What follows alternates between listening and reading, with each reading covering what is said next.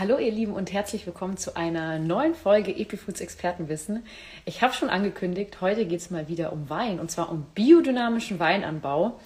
Und äh, weil wir ja das Bio-Siegel oder generell, generell den Namen Bio oder der Begriff Bio uns tatsächlich schon ein Begriff ist, haben wir uns gedacht, im Weinanbau ist es doch noch was ganz Besonderes und ist überhaupt Bio gleich Biodynamie. Das wird uns jetzt der Fred Leumer erklären. Das ist nämlich definitiv ein Pionier in Sachen biodynamischer Weinanbau. Und ich schalte ihn uns jetzt gleich dazu, denn der wird uns ein paar Fragen beantworten. Ich bin auch schon ganz gespannt, denn ich war ja schon in Wien. Ja, in Wien hat er zwar nicht sein Weingut, aber dort wird auch teilweise biodynamischer Wein angebaut. Und das ist richtig toll mit anzuschauen. Und äh, ja, er wird euch jetzt einfach mehr erzählen. So, schalte ich hier direkt mal dazu. Das wird er gleich bei uns sein. Wir werden übrigens auch klären, ob tatsächlich auch biodynamischer Wein verträglicher ist. Ah, wunderbar. Hallo. Klappt alles. Schön. Freut mich. Willkommen. Ich habe schon gesagt, du bist definitiv für mich ein Pionier des biodynamischen Weinanbaus. Auch wenn man dich googelt, findet man das genauso. Ich habe hier sogar für die Podcast-Hörer, die werden sich denken, was hat sie in der Hand? Ich habe eine Flasche Leuma Ruhrländer 2006 in der Hand. Mein absoluter Lieblingswein gerade. Der Wahnsinn. Dieser Wein ist der Wahnsinn. Also, Fred, ich gebe das Wort gleich an dich. Ich danke dir an diesem Punkt, dass du schon mal da bist. Und äh, jetzt bin ich total gespannt, was du zu sagen hast. Dankeschön. Danke, danke für die Möglichkeit, äh, ein bisschen was zu erzählen über Biodynamie. Und äh, du hast äh, unseren ersten Jahrgang äh, in der Hand gehabt. 2006 äh, haben wir begonnen umzustellen auf biologisch dynamisch. Und um es gleich vorwegzunehmen, Bio ist nicht gleich Biodynamie, äh, sondern Biodynamie ist im Prinzip, wenn man so will, die, die, die Urform und die Mutter allen biologischen Wirtschaftens. Das biologisch-organische ist dann etwas äh, vom ganzheitlichen Konzept des biologisch-dynamischen abgeleitetes. Verstehe. Also Biodynamie ist sozusagen irgendwie im Einklang mit der Natur, oder?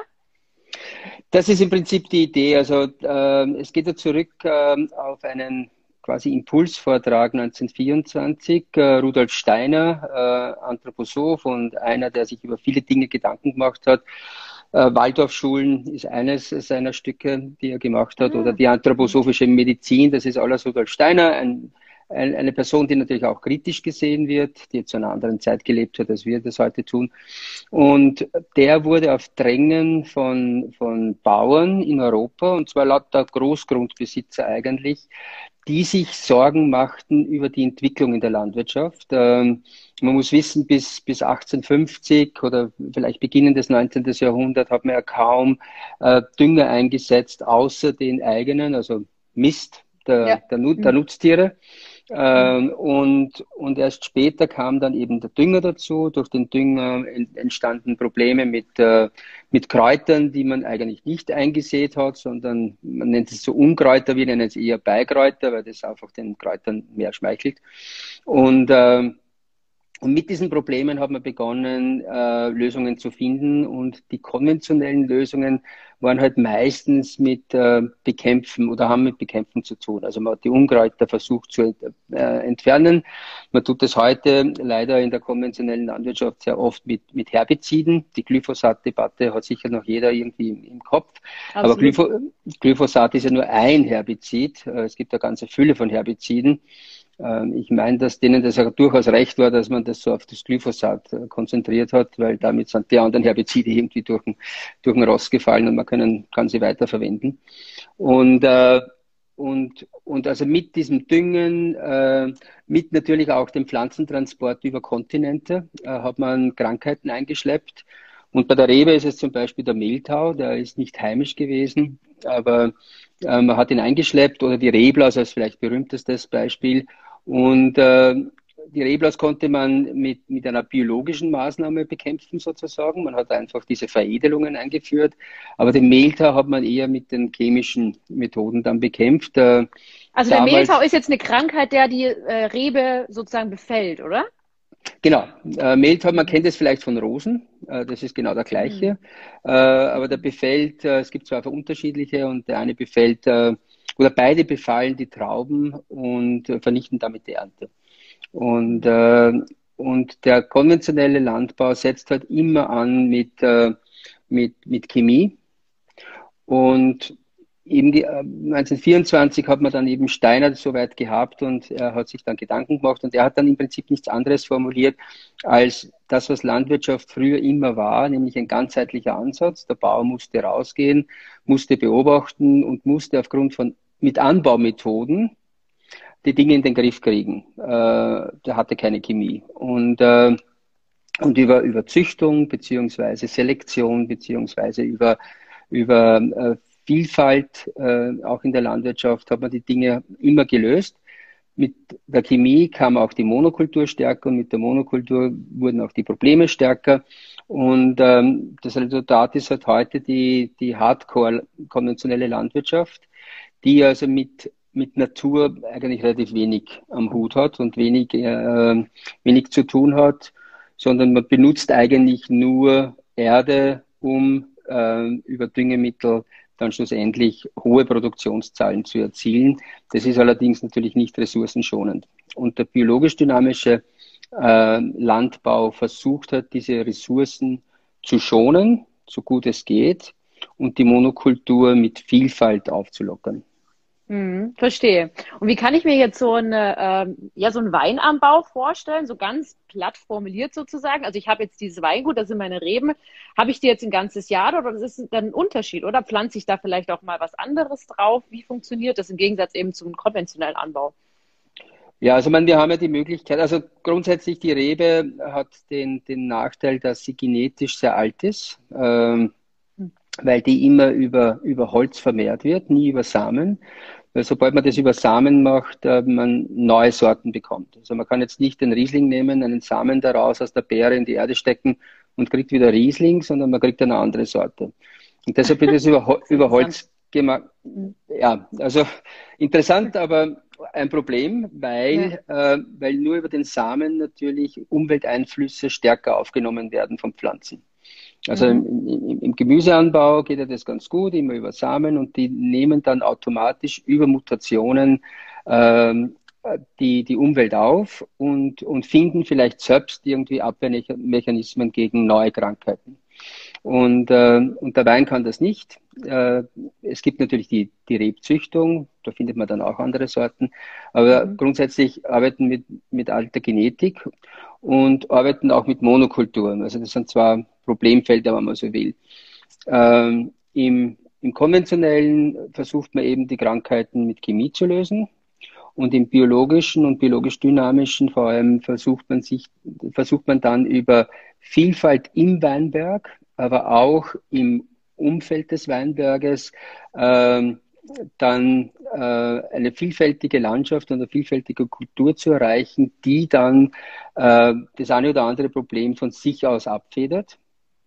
Allerdings müssen wir auch im biologisch-dynamischen dann äh, mit äh, chemischem Pflanzenschutz arbeiten, allerdings nur, äh, sind nur Kontaktmitteln erlaubt. Also wir arbeiten mit so Sachen wie Schwefel und Kupfer, das ist das bekannteste. Kupfer ist auch umstritten, das muss man einfach sagen, äh, ist so. Allerdings äh, mit Sicherheit äh, das geringste Übel von, von allen Fungiziden. Mhm. Und dann arbeiten wir aber auch mit Dingen wie Backpulver, Rauschenölen und, und allen, allen möglichen, bis hin dann zu Tees und Präparaten und Pflanzenauszügen. Ja, das ist sehr interessant. Also so ein Weingut hat so zum Beispiel auch, wir haben ja das gesehen tatsächlich beim Wieninger, der hatte in der Mitte von seinem Feld so, ich weiß gar nicht, was das war, aber das hat irgendwie ausgeschaut für mich wie so ein riesiger Pflanzenberg mit Holz reingeschmissen und äh, weiß nicht was. Der gemeint, ja gut, das ist für die Insekten und für die Bienen äh, und dann, also es war anscheinend so richtig, so richtig gewusst habe ich es nicht, was er da gemacht hat, aber mir war dann klar, dass er sozusagen das, was du auch sagst, ähm, dass du so ein bisschen diese Kultur zu pflegen, also halt auch in Sachen nicht nur eben einfach die Reben, sondern eben auch andere Tiere dort, die sozusagen dort, so Insekten zum Beispiel. Habt ihr da so ein bestimmte Wiesen dafür oder vielleicht bestimmte Zeiten? Oder ist es tatsächlich, läuft es immer Hand in Hand? Also zum Beispiel, wie er hatte, so wie so ein ja wie so ein Haufen Pflanzen, sage ich jetzt mal, die sind aber neben den Reben gewachsen. Oder ist es so, dass die Reben dann wegkommen und da wird was Neues gepflanzt in diesem Feld und dann sozusagen, weil die Erde, die muss ja schon nährstoffreich sein, oder? Das ist ja auch so ein bisschen so der Vorteil an diesem, an dieser, an diesem Kreislauf. Richtig, man grundsätzlich äh, bietet die Erde ja alles, was man, was man braucht. Man muss es nur rauskitzeln, wenn man so will. Und äh, also wir schmeißen nicht einfach Dünger rein, um, um die Reben zu ernähren, sondern wir schmeißen Dünger rein, in unserem Fall halt Kompost. Vielleicht war der Pflanzenhaufen so etwas. Ein beginnender Komposthaufen. Ich glaube sein. ja, ich glaube ja. ja. Es war sehr also, groß. Es war sehr, sehr groß, muss ich sagen. Also es hat mich total gewundert, wenn wir uns gedacht haben, da ist vielleicht eine Hütte drunter. Aber ja, es war, okay. genau, aber es waren sehr viele Insekten drumherum. Ja, also möglicherweise war es ein Komposthaufen. Ähm, äh, das, das, ist der, das, ist uns, das ist unser Dünger. Also das ist der einzige Dünger, mit dem wir arbeiten.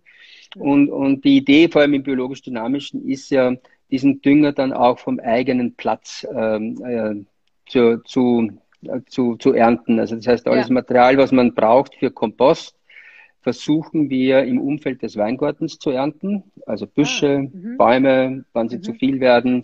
Mhm. Äh, wir, haben, wir haben Brachflächen, da wird Luzerne angebaut, äh, damit man also Sachen kriegt, die man kompostieren kann. Gleichzeitig äh, wäre es halt auch gut, wenn man immer Tiere hat auch. Äh, wir haben Schafe, die produzieren allerdings deutlich zu wenig äh, Mist, um das auch zu kompostieren. Deshalb arbeiten wir mit Bauern in der Umgebung zusammen und holen von denen den Mist und aus dem wird eben dann Dünger gemacht. Und so wird die Erde ernährt und die Erde, der Boden, ist ja die wichtigste Ressource der Menschheit überhaupt. Also die ernährt uns ja. Der Boden ernährt uns. Wir stammen aus dem Boden, wir gehen in den Boden.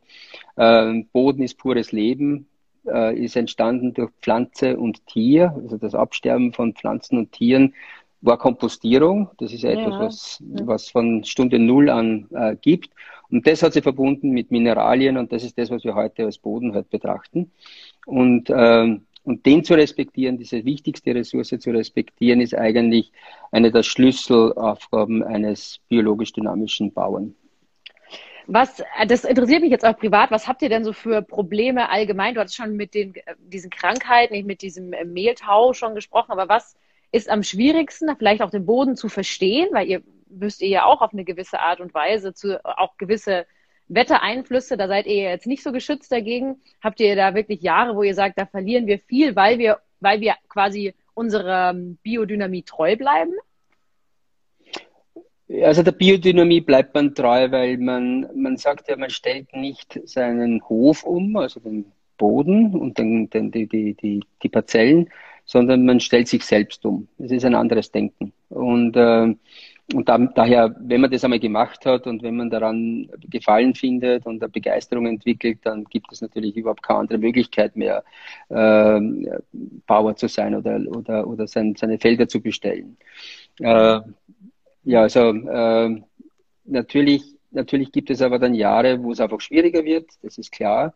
Aber die Idee ist ja auch, dass man, dass man über, über, äh, über gesunden Boden äh, einen gewissen Ausgleich schaffen kann unter den Jahren. Es gibt halt einfach Jahre, die sind viel zu trocken und es gibt Jahre, die sind mhm. viel zu nass. Wir alle kennen Überschwemmungen. Das ist mit Sicherheit mit Sicherheit hat die Landwirtschaft hier auch einen Beitrag äh, dazu geliefert, weil die Böden teilweise den Regen nicht aufnehmen können, weil sie an Humus verarmt sind.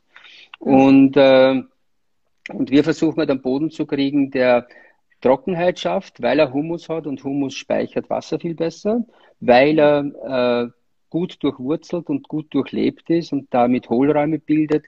Und das alles hilft uns, dann Wasser zu speichern und äh, gute Pflanzenentwicklung zu haben.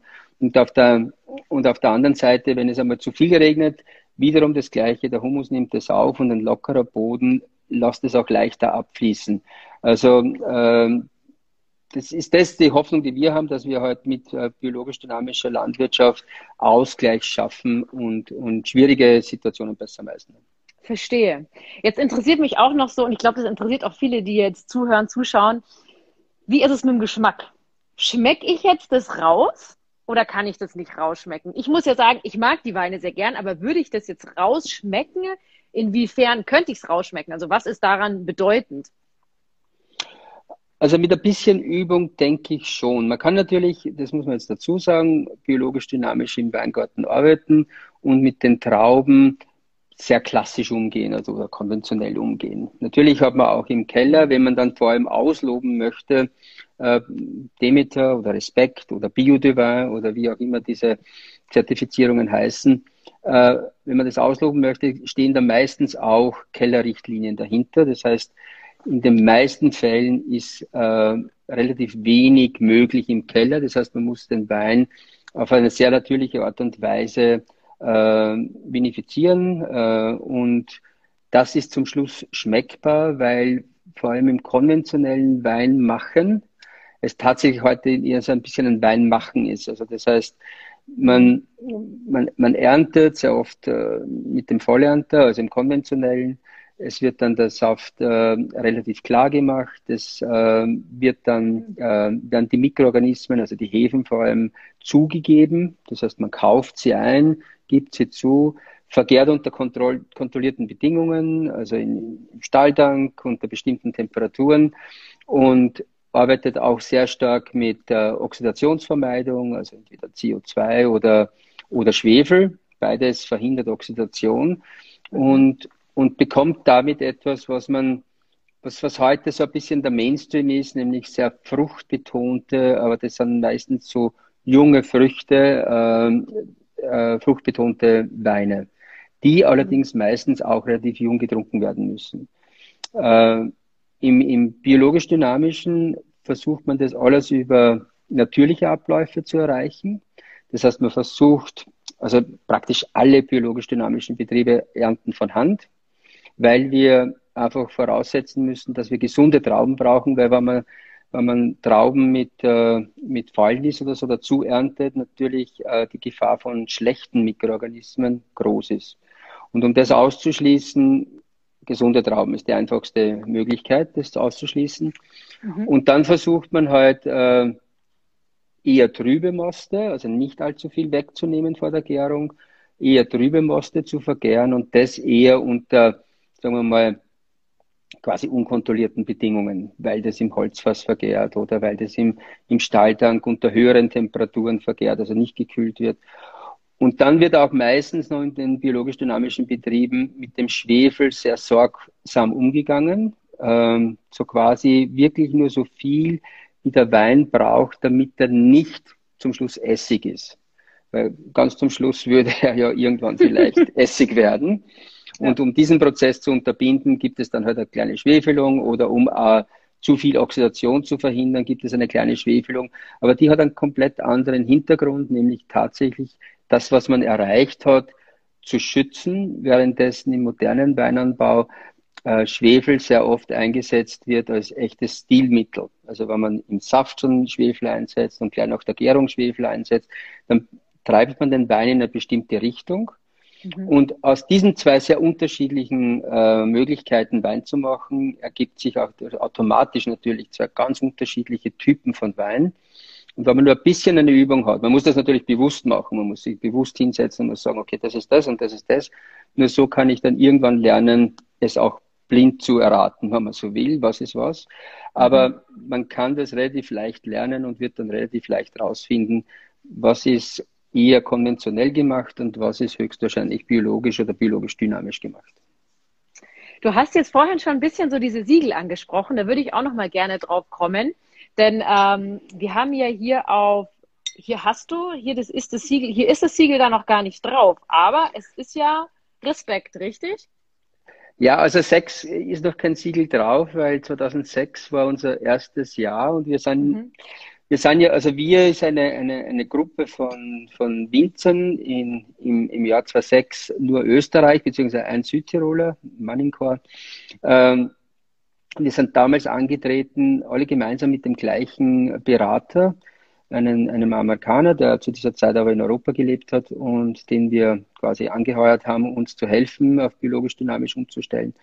Und die Idee war ja, wir wollten einfach herausfinden, äh, wie verändern sich unsere Trauben und wie verändert sich unser Wein schlussendlich. Weil äh, es ist ja eines entstanden in den letzten 30 Jahren, was ich schon angesprochen habe, der Mainstream, nämlich ein, ein Weintyp, der sich quer durch alle Keller zieht.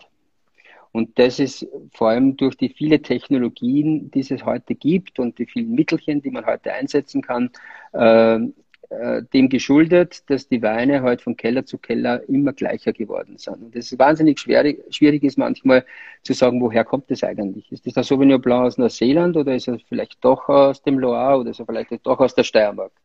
Ähm, und, und, und da haben wir dann einfach 2003, früher schon manche, ähm, begonnen nachzudenken darüber, wie kann man das wieder verändern. Und äh, dann kam eben biologisch dynamisch ins Spiel, um die Qualität der, der Weine zu verändern, äh, wieder zurückzuführen, wenn man so will, zum ursprünglichen, um mehr Charakter, mehr Individualität drinnen zu haben, um mehr Erkennbarkeit drinnen zu haben. Also dass man erkennt, das ist, könnte ein Läumer sein und der könnte aus dem Kamptal stammen. Und äh, 2006 war eben dieses Jahr ohne Kontrolle, ohne Zertifizierung. Und wir sind aber dann sehr schnell angefeindet worden, weil wir das halt ohne Kontrolle machen und davon reden. Also wir haben gesagt, wir arbeiten biologisch dynamisch und die biologisch dynamisch zertifizierten Betriebe haben natürlich sofort gesagt, Moment, äh, ja, wenn, ihr, wenn ihr das euren, euren Kunden erzählt und, euren, und den Journalisten erzählt, dann müsst ihr auch kontrolliert werden. Heute ist uns das vollkommen klar, weil es gibt ja ganz, ganz viele quasi E-Bio-Betriebe. Aber sowas gibt es nicht. Entweder er ist es oder er ist es nicht. Und wann es ist, ist die Kontrolle eine relativ einfache Geschichte. Also die, die Geschichte, das wäre alles zu kompliziert, stimmt vielleicht am Anfang. Man muss sich dann mal dran gewöhnen an Aufzeichnungspflichten, aber irgendwann stimmt es nicht mehr. Dann, dann hat man halt einfach die Routine dazu. Und, und so ist es halt, dass, dass Zertifizierung, denke ich, in diesem Bereich wichtig ist, obwohl wir behaupten, eigentlich sollte unsere Form der Landwirtschaft das normal sein und die konventionelle zertifiziert werden müssen. Und die sollten sagen, was sie tun. Ja, das ähm, stimmt, ja. Das wäre schön, auch in der Lebensmittelbranche. Leider äh, ist es so nicht. Nein, leider ist es nicht. Wir mhm. müssen eigentlich uns immer erklären, dass wir nichts tun, äh, was ja, was eigentlich komisch ist. Ähm, aber egal, es ist so und wir haben das halt heute so. Und heute, ich, heute halten wir aber Zertifizierung für etwas Wichtiges. Und da gibt es natürlich für manche nicht so leicht, ähm, leicht zu, äh, zu erkennen, äh, Unterschiede und was sagen die verschiedenen äh, Labels dann aus. Ähm, entscheidend ist, es gibt eine, die ist sozusagen die allgemein rechtlich gültige und das ist die EU-Bio-Zertifizierung. Das ist dieses grüne äh, Symbol mit den Blättern äh, oder mit dem Blatt. Äh, genau, aus Sternen das Blatt. Mhm. Gen, genau, und das ist, das ist äh, EU-Kodex nennt man das, EU-Bio-Kodex. Das ist im Prinzip biologisch-organische Zertifizierung. Das ist etwas, was jeder von Gesetz her haben muss, der sagt, er arbeitet biologisch. Und damit ist man auch sicher, dass keine synthetischen und systemischen äh, äh, Mitteln verwendet werden. Also Fungizide, Insektizide, Herbizide, das ist alles verboten. Kann man übrigens auch, falls euch das interessiert, ähm, auch bei den Lebensmitteln tatsächlich googeln. Also diese ganzen Listen, was verwendet werden darf, was nicht, ähm, ist auch echt eine ganz gute Seite im Internet. Ich glaube von der EU selber sogar kann wirklich die PDFs selber durchstöbern, sogar als Endverbraucher und weiß dann auch schon mal ein kleines bisschen mehr. Vor allem, wenn man ähm, vielleicht mal sich beim Arzt irgendwie ausmessen hat lassen, was Schwermetall oder so angeht. Also ein sehr interessantes Thema nochmal. Aber ich habe dich unterbrochen, sprich weiter. Ja, ja. Äh, und und, und darüber hinaus gibt es aber dann natürlich private Zertifizierungen. Äh, also Demeter ist ja vielleicht die bekannteste, weil Demeter auch der älteste Bioverein überhaupt ist. Äh, der entstand aus unmittelbarer Folge nach diesem 1924 Impulsvortrag von, von Rudolf Steiner, weil dann die Bauern rausgegangen sind dort. Äh, Steiner hat gesagt, das sind meine Ideen, wir nehmen sie auch nur als Impulse auf. Also wir sind keine Steinerjünger oder so irgendwas und, und setzen das dogmatisch um, was der 1924 gesagt hat. Das wäre verrückt, denke ich, äh, sondern wir, wir, wir nehmen es als Impuls und das haben auch die Bauern damals gemacht, mhm. sind rausgegangen, haben das einfach ausprobiert und die haben dann auch irgendwann scheinbar äh, das Verlangen gehabt, sich zu organisieren und das haben sie gemacht über einen Verein und daraus ist Demeter entstanden und das ist heute wahrscheinlich das bekannteste Bio-Siegel überhaupt äh, und wahrscheinlich auch das mit der höchsten Garantie an, an, an sehr, sehr hoher Qualität. Und darüber hinaus ist aber den, vor allem in den letzten 20 Jahren auch das Verlangen von Bauern entstanden, äh, ein bisschen Vielfalt auch auf dieser Ebene reinzubringen, weil es wäre wahrscheinlich nicht so optimal, würde Demeter eine Monopolherrschaft haben über die biologisch dynamische Welt. Äh, und deshalb ist es ganz gut, dass es in Frankreich dann die Entwicklung zu Biodivin gab und in Österreich und Deutschland und Italien äh, eben, eben Respekt, äh, die aber alle an einem Tisch sitzen mit Demeter heute. Damals war es vielleicht ein bisschen kriegerischer manchmal, aber heute ist uns allen bewusst, dass äh, der Feind, wenn man so will, woanders sitzt, Absolut. sondern dass die, die biologisch Betriebe zusammenhalten müssen, zusammenstehen, aber mit dieser Vielfalt, die es heute gibt, an verschiedenen Zertifizierungen natürlich auch eine wesentlich schnellere und bessere Entwicklung äh, vorantreiben können. Und äh, heute ist das ein schönes Miteinander und im Großen und Ganzen, man kann im Detail natürlich nachlesen, aber im Großen und Ganzen sind äh, hinter den Bio-Labels äh, immer ähnliches, immer ähnliche Richtlinien äh, dahinter. Manchmal sind es kleine Details, die halt unterschiedlich sind und manchmal ist es die Herangehensweise, die ein bisschen unterschiedlich ist. Für den Konsumenten ist es aber fast unerheblich äh, mit äh, diesen drei biologisch dynamischen Siegeln, also im Wein, Biodiversität mit Respekt, äh, hat man eine sehr, sehr hohe Sicherheit, dass man ein sehr, sehr natürliches Produkt bekommt. Das ist auf jeden Fall schon mal gut. Wie ist es jetzt, halt, wenn ich jetzt als, ähm, jetzt sage ich mal, ich bin Winzer und ich möchte auch unbedingt zu Respekt dünn gehören, zu eurem biodynamischen Anbau. Kann ich da jetzt mich einfach, weil bei Demeter ist es ja schon so, da kann man sich dann sozusagen mehr oder minder erwerben dafür und dann kommen die ja zu einem und dann wird man halt geprüft. Geht es jetzt bei Respekt auch so einfach oder ist es schon eher so ein Clubcharakter? Könnte man jetzt sagen, wollen wir aber nicht sein, also Verein mit Clubcharakter, sondern sind, sehr, sind schon offen und haben auch, pflegen auch sehr, sehr viele äh, Freundschaften und Bekanntschaften außerhalb von Respekt mit biologisch dynamischen äh, oder auch biologischen Betrieben.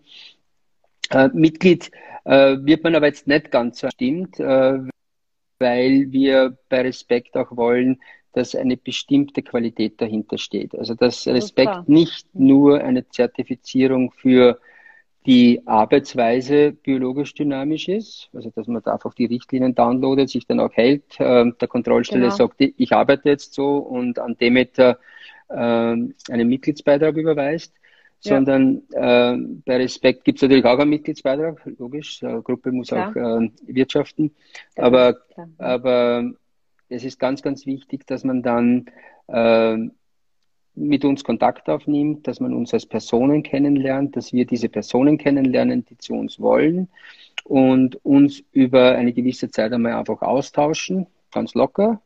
Und wenn wir gegenseitig Gefallen finden, wird es dann irgendwann die Einladung geben oder es wird gefragt, werde ich eingeladen und, und dann, äh, dann beginnt der Prozess zu laufen. Und wir treffen uns eigentlich zweimal im Jahr äh, als gesamte Gruppe. Das eine nennt sich Dezember-Einkehr. Das ist so eine interne Weiterbildungsveranstaltung und, äh, und da werden dann immer wieder solche Betriebe, die jetzt noch nicht Mitglied sind, aber eigentlich schon mit fast zwei Füßen in der Tür stehen, äh, dazu eingeladen, damit man sich dann intensiv kennenlernt und dann wird meistens äh, äh, ausgesprochen und, und äh, gesagt, willst du bei uns Mitglied werden? Und dann ist er Mitglied. Also wir haben ein, ein kleines Wachstum dadurch natürlich nur. Das ja, verstehe. Ja, ist auf jeden Fall sehr, sehr interessant. Und wie gesagt, ich finde auch diese Siegel, das macht ja auch so eine ganz, ganz, ganz großes Vertrauen, so eine Loyalität fast schon. Wenn man dann im, im Weinladen steht, sage ich jetzt mal, und dann eben das Siegel entdeckt und sich dann schon freut, sagt, ja, das, äh, da weiß ich einfach, was ich bekomme. Und ich meine, es ist bei vielen da, da muss man sich einfach mal selber die Nase fassen. Wer hat noch nicht eine Weinflasche nach dem Aussehen gewählt? Jeder wahrscheinlich schon mal. Dementsprechend ist es natürlich umso wichtiger, einfach mal Siegel zu haben, wo man sagt, und da vertraue ich einfach drauf. Ich muss ja auch ganz ehrlich sagen, bei mir ist es tatsächlich so, ich vertrage ihn auch einfach besser. Es ist unterm Strich, vertrage ich ihn einfach besser. Mir geht es am nächsten Tag besser. Jetzt ist es natürlich auch so, du hattest ja schon gesagt, ihr habt teilweise überhaupt gar keine Chemikalien, ihr verwendet Kupfer, Schwefel hast du, hast du gesagt, in, also tatsächlich eher, ich habe letztens witzigerweise einen Livestream geführt zu äh, Olivenöl und das kam mir gerade so ein bisschen ähnlich vor, weil er hat auch gesagt, tatsächlich, es ist nicht so, dass er jetzt Bio anbaut, streng, aber er, wenn er einen Ast hat, der befallen ist, dann geht er zu diesem Ast hin. Er sprüht nicht das ganze Feld, er geht zu diesem Ast hin. Ja, und das hat äh, mich dann auch so ein bisschen an diese Biodynamie, die, uns, die du uns gerade vorgestellt hast, so ein bisschen erinnert. Ähm, was, was kann ich jetzt halt einfach von so einem Wein gesundheitlich vielleicht halt auch irgendwie erwarten? Was, welche Chemikalien sind auf jeden Fall nicht drin? Oh, das ist eine lange Liste. Das ist eine lange Liste, vor allem, weil man davon ausgeht, dass, dass systemische äh, Fungizide von der Pflanze aufgenommen werden und dann sich nicht in Luft auflösen können vor der Ernte und natürlich im Saft sind und äh, äh, ein, ein, ein, kleiner Teil wird schon in den Wein auch noch schaffen. Ich meine, der Wein hat mhm. natürlich schon viele Filter, äh, also man jetzt nicht Filterschichten, sondern einfach die Hefe, die sehr viel rausnimmt. Aber, mhm. aber trotzdem, es bleibt was zurück. Und äh, wenn das gar nicht reinkommt, kann es natürlich dann auch nicht drinnen sein. Und da ist die Liste schon sehr, sehr lange im Unterschied eines mhm. biologisch ausgebauten Weines und eines äh, konventionell ausgebauten Weines. Mhm. Äh, Im biologisch-dynamischen ist es aber dann tatsächlich so, dass wir auch im Keller uns ja stark zurücknehmen. Es ist ja die, die, die Grundidee des biologisch-dynamischen ist, ist ja, äh, also für, für, für Höfe, für Bauernhöfe ist die sogenannte äh, Hofindividualität, so nannte das Steiner. Ich finde ja ganz eine gute Beschreibung für das, was es sein soll, nämlich, dass man versucht zu produzieren, ohne Betriebsmittel von außen zuzukaufen. Also er hat mhm. das Ideal geprägt und hat gesagt, sobald man beginnt, etwas zuzukaufen, ist es eigentlich schon eine erkrankte Landwirtschaft. Geht in der heutigen Zeit schwerer aus natürlich. Man macht ja, da Kompromisse absolut. in der spezialisierten Landwirtschaft, wie wir sie machen, mit Wein natürlich noch viel weniger, klar. Aber die Idee ist, ist, ist da und das Ideal ist da und im Keller versuchen wir das auch umzusetzen und nehmen das, was wir tatsächlich wirklich brauchen. Und in unserem Fall ist es nur mehr Schwefel, eben in Maßen eingesetzt, ähm, deutlich geringer, weil wir auch äh, alle Prozesse im, durchlaufen. Also die Weine sind von sich aus eigentlich stabil, brauchen dann nur mehr Hilfe, dass die Prozesse nicht weiterlaufen, also vor allem auch die falschen. Mhm. Und, äh, und wir müssen, vor allem beim Grünen Veltliner, der Nationalsorte der Österreicher, müssen wir mit einer Tonerde ein bisschen nachhelfen, das ist Bentonit dass also Proteine, Eiweißstoffe rausnehmen kann, weil sonst würden die dann ausfallen, wenn der Wein einmal in der Flasche ist. Dann hat man sich zwar bemüht, äh, den Wein klar in die Flasche zu kriegen, aber es kann durch Wärme dann plötzlich passieren, dass wieder eine Nachtrübung kommt und das ist halt nicht von allen akzeptiert. Deshalb wird das hier, hier gemacht beim Naturwein, also wenn man Natural Wein aus Österreich sieht, wird das nicht gemacht. Deshalb sind diese Weine auch meistens etwas von leichter Trübung bis einer kräftigeren Trübung. Also die sind nicht, nicht hundertprozentig klar. Und damit hat man natürlich etwas, was ähm, nur mehr einen Stoff drinnen hat, der halt äh, auf der einen Seite Freude macht, auf der anderen Seite möglicherweise Probleme, das ist Alkohol. Und das ist dann natürlich ein, ein, Ding, äh, das man jeder, das jeder selbst in der Hand hat. Aber ich habe gerade letzte Woche ein, ein, ein lieber Freund, den ich schon länger nicht gesehen habe, und, und der kam überraschend vorbei und hat dann einen Sechserkarton vom neuen Petnat mitgenommen, also ein, ein Schaumwein, der am Ende der Gärung abgefüllt wird und damit nur eine Gärung durchläuft und der hat wirklich gar nichts. Ne? Der, der wird einfach als Saft, da fängt er zu gären an, dann geht er in die Flasche, dann wird die Kohlensäure zurückgehalten, deshalb prickelnder. Äh, Pet, äh, Petnat heißt aber Petillant naturell, also natürliche Kohlensäure, wenn man so will, oder natürliches mhm. Prickeln.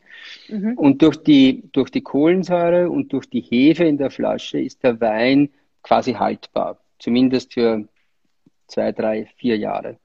Und der hat sich den geholt, der ist natürlich auch relativ leichter Wein, hat einen 11 Volumenprozent. Und er hat mir dann nächste Woche angerufen und hat gesagt, was hast du denn da gemacht? Das ist ja unglaublich. Er hat mit seiner Freundin drei Flaschen getrunken von Freitag auf Samstag und nächsten Tag hat er eigentlich nur Hunger gehabt. also keine, keine, keine Probleme. Ähm, und das, das hört man aber sehr oft, dass, also, dass, dass, dass die Weine besser verträglich sind. Ja, gut, dass du das Thema Alkohol noch angesprochen hast. Das ist definitiv äh, verantwortungsvoller Genuss, äh, steht definitiv auf Platz eins. Wir hatten ja mit Marc Almert auch schon mal einen Live-Talk über Wein und da hat er auch schon gesagt, äh, doppelte Menge Wasser natürlich immer begleitend zum Wein. Das kann er aber als Sommelier sozusagen raten. Und es ist natürlich ein Genussmittel, wenn wir von so einem Wein sprechen. Jetzt als abschließende Frage noch, was darf ich als Endkonsument erwarten? Wie viel sollte so eine Flasche kosten? Wie viel sollte ich bereit sein zu investieren? Ähm, gut, ich meine, das ist natürlich individuell und gerade beim Wein geht es ja davon bis. Äh, was schon klar ist, dass wenn man, wenn man so produziert, es natürlich etwas teurer ist. Ähm, das, das geht das einfach gar nicht anders, weil sonst werden die Biobauern ja alle steppen. Und, ähm, und das, das ist, wollen wir natürlich absolut nicht, sondern dass man, man hat, du hast jetzt quasi 30 Minuten erklärt, warum man wirklich ein Preisverständnis hier in den Tag legen sollte. Aber wie am besten, sage ich jetzt mal, auch das Geld ankommt dort, wo es ankommen sollte. Man kennt es vielleicht aus vielen anderen Industrien, wo dann das Geld hängen bleibt an Ecken und Enden, die man vielleicht eigentlich gar nicht zahlen wollte. Ja, über so und so viel Händler, wie auch immer. Ich versuche ja auch immer, zum Beispiel beim Olivenöl war es tatsächlich der Fall, direkt beim Produzenten mal vorbeischauen, vielleicht mal beim Weingut vorbeischauen. Wenn man solche Möglichkeiten hat, ist es vielleicht auch, kommt es vielleicht auch dort an, wo es ankommen sollte. Ja, man, da haben wir natürlich im Wein einen gewissen Vorteil, weil wir halt äh, die, die gesamte Produktion in der Hand haben, äh, währenddessen viele Bauern ja nur Urproduktion in der Hand haben und die Veredelung dann woanders stattfindet. Äh, das machen wir Gott sei Dank äh, äh komplett und haben noch zusätzlich auch als Weingüter zumindest auch äh, direkten Zugang zum, zum Konsumenten. Natürlich brauchen wir den sehr oft über, über Händler und Partner. Aber da sind wir halt ein bisschen freier, als wenn man jetzt über größere Konzerne verkaufen muss, weil wir gerade beim Wein eine unglaubliche Anzahl von Partnern wählen können. Und wenn da jemand äh, glaubt, er kann mit unserem Wein so reich werden über Nacht, äh, dann wird das wahrscheinlich nicht der richtige Partner sein. Und damit, damit gibt es ein gewisses Regulativ drinnen, äh, auch am Markt. Und damit ähm, kommt dann, glaube ich, schon relativ viel äh, von dem, was man für eine Flasche Wein ausgibt, in einem, in einem, äh, in einer Vinothek, äh, dann tatsächlich beim, beim Winzer, beim Weinbauern auch, auch an. Aber natürlich äh, schauen wir sehr oft auch neidvoll auf die Handelsmargen und, und sehen, was, was wir investieren in das Produkt. Aber das ist halt auch klar, auch der Handel kostet relativ viel Geld. Das ist nicht ganz ja. so einfach. Also man kann sozusagen eu euren Wein, euren meine ich jetzt natürlich mit den Respektweingütern sozusagen im Weinhandel bekommen. Also tatsächlich hier in München kann ich das Bröding nur empfehlen. Da haben wir, wie gesagt, schon, äh, kaufen wir ja 80 Prozent des Bestands eh schon auf. Ja, und ähm, die haben Gott sei Dank während des Lockdowns äh, durfte man dort auch Wein kaufen. Und auch und die sind, ja, Essen durfte man dort mitnehmen, ja. Also tatsächlich genau. ist das, ähm, war das ganz schön und die beraten einen auch ganz toll. Also ich finde, bei solchem Wein rentiert sich halt auch einfach mal, sich beraten zu lassen, weil die haben auch wirklich viel Ahnung. Die kannten sich dann auch in den Jahren aus, die schön waren und ähm, haben dann noch die ein oder andere Geschichte dazu, was es natürlich auch noch mal ein bisschen lebendiger macht. Also das, das, muss man auf alle Fälle empfehlen. Also das Beraten lassen ist etwas Wichtiges beim Wein. Und das Wichtigste überhaupt ist äh, eine gewisse Offenheit dem Wein gegenüberbringen. Äh, es gibt einfach so unterschiedliche Zugänge, wie Wein gemacht wird. Und es gibt so viele unterschiedliche Möglichkeiten, wie Wein gemacht wird. Und daher gibt es eine unglaubliche Anzahl an unterschiedlichen Charakteren. Natürlich hat jeder seinen persönlichen Zugang, aber das, das Zulassen von Geschmackserfahrung, wenn man so will, ist äh, gerade im biologisch-dynamischen Weinen extrem wichtig. Ja, ich denke, das ist generell auch ein sehr, sehr kulinarisches Thema, was du gerade ansprichst, was ich super interessant finde, weil die Alex sagt das zum Beispiel auch, die ja eigentlich keinen wirklichen Wei äh, Zugang zu Wein hat, ehrlicherweise, aber auch sagt, wenn mir jemand eine Geschichte erzählt um den Wein, das macht es so viel bunter und so viel mehr, also wie du schon sagst, diesen Zugang findet sie dann einfach so schnell und so gut, ähm, das ist halt einfach, das macht einfach viel mehr Spaß, ja. Und ich kann das bei Essen natürlich auch immer nur empfehlen. Es geht ja bei von der Aubergine bis zu einer Zwiebel, was wir alles vorstellen an Produkten, die halt die Geschichte drumherum, die ist so viel wert für das Produkt, für uns im Konsum auch, ja. Da, ja, finde ich auf jeden Fall nochmal ein guter Abschlusspunkt gewesen zum Ende. Und jetzt danke ich dir für deine Worte. Ich fand es sehr, sehr interessant. Ich finde, diese Biodynamie, die darf gerne noch, noch mehr Fahrt aufnehmen. Denn das ist ja wohl die einzige zukünftige Version von Landwirtschaft, oder? Äh, davon, davon bin ich überzeugt. Also ich bin überzeugt davon, dass die konventionelle Landwirtschaft in eine Sackgasse abgebogen ist vor 100 Jahren oder noch länger. Und es muss nicht jeder äh, beginnen, äh, Kuhhörner zu vergraben und Präparate zu rühren, ist schon klar. Also das ist natürlich doch noch einmal ein, ein emotionalerer Zugang zur Landwirtschaft. Aber, aber es wäre schon sehr, sehr wichtig, dass jeder Bauer versteht, dass die Ressource Boden äh, eigentlich die Ressource der Menschheit ist, die wichtigste. Und, äh, und daher eine eigene Verantwortung dafür hat. Aber gleichzeitig braucht es natürlich auch die Konsumenten, die, die beginnen, äh, äh, diese, diese, das zu entdecken und zu sagen, okay, wir können so nicht weitermachen, weil da bringen wir uns schlussendlich irgendwann selbst um. Und, und gerade die Landwirtschaft hätte, hätte ganz, ganz viele Möglichkeiten. Also bei diesen Themen wie Klimaerwärmung und, und, und so, da, das haben wir schon mit, mit, mit Schuld auch und äh, da muss man, das muss man schon sehen, dass wir hier Möglichkeiten hätten, sehr positiv ähm, einzuwirken, weil es ist im Prinzip keine Klimakrise, es ist eine Menschheitskrise und da tut es gerne noch mehr weh, denke ich, wenn man, wenn ja, man das so sieht. Absolut. Wir versuchen ja immer hier so ein bisschen positiv an die ganzen Themen ranzugehen. Ich denke, so dieses Thema Nachhaltigkeit hat auch was Schönes an sich, äh, wie du schon sagst, diesen Zugang, wenn ich diesen Zugang finde, auch zu zu mir selber, zu meinem Körper. Das haben wir hier bei EpiFood natürlich durch die Ernährung. Wir haben das aber eben auch durch die Lebensmittel, durch die Landwirtschaft, durch einfach das, was wir sind, das Soziale. Ich glaube, das ist einfach so, so wichtig, um dann halt durch dieses Verständnis auch einfach eine ganz andere Erwartungshaltung zu haben an die Natur, den Umgang auch einfach viel besser zu machen, anstatt wie es halt jetzt nur ist, ja, Konsum, schnell. Ich denke aber, wir sind in einem guten Zeitalter und in, gerade in einer guten Zeit, eine schwierige Zeit, aber eine gute Zeit der Veränderung. So ist es. Ja. ja. Und ich danke dir, Fred. Ja, alles klar. Danke dir. Mach's gut. Ich hoffe, wir sehen uns mal persönlich. Ich wollte ja im Januar vorbeikommen, dann kam hier diese ganze äh, Pandemiesituation dazu, aber es steht ganz oben auf meiner Liste. Ähm, denn wie gesagt, ich bin großer Fan. Und jetzt nochmal mehr, auch zu diesem Thema einfach Biodünn nochmal. Und ja, Dankeschön und bis ganz bald. Schön. Ab 19. Mai ist wieder alles offen in Österreich. Am 19. Mai, das schreibe ich genau. mir ganz, ganz dick auf jeden Fall rein. Ich hoffe, dass es nicht wieder ein Auf und Ab wird. Es ist ja immer noch, es steht in den Sternen, habe ich ab und zu das Gefühl, so aber es. ja, wir werden es hinkriegen. Ich hoffe. Ja. Mach's gut, bleib gesund. Danke dir. Danke. Ciao. Ciao, servus.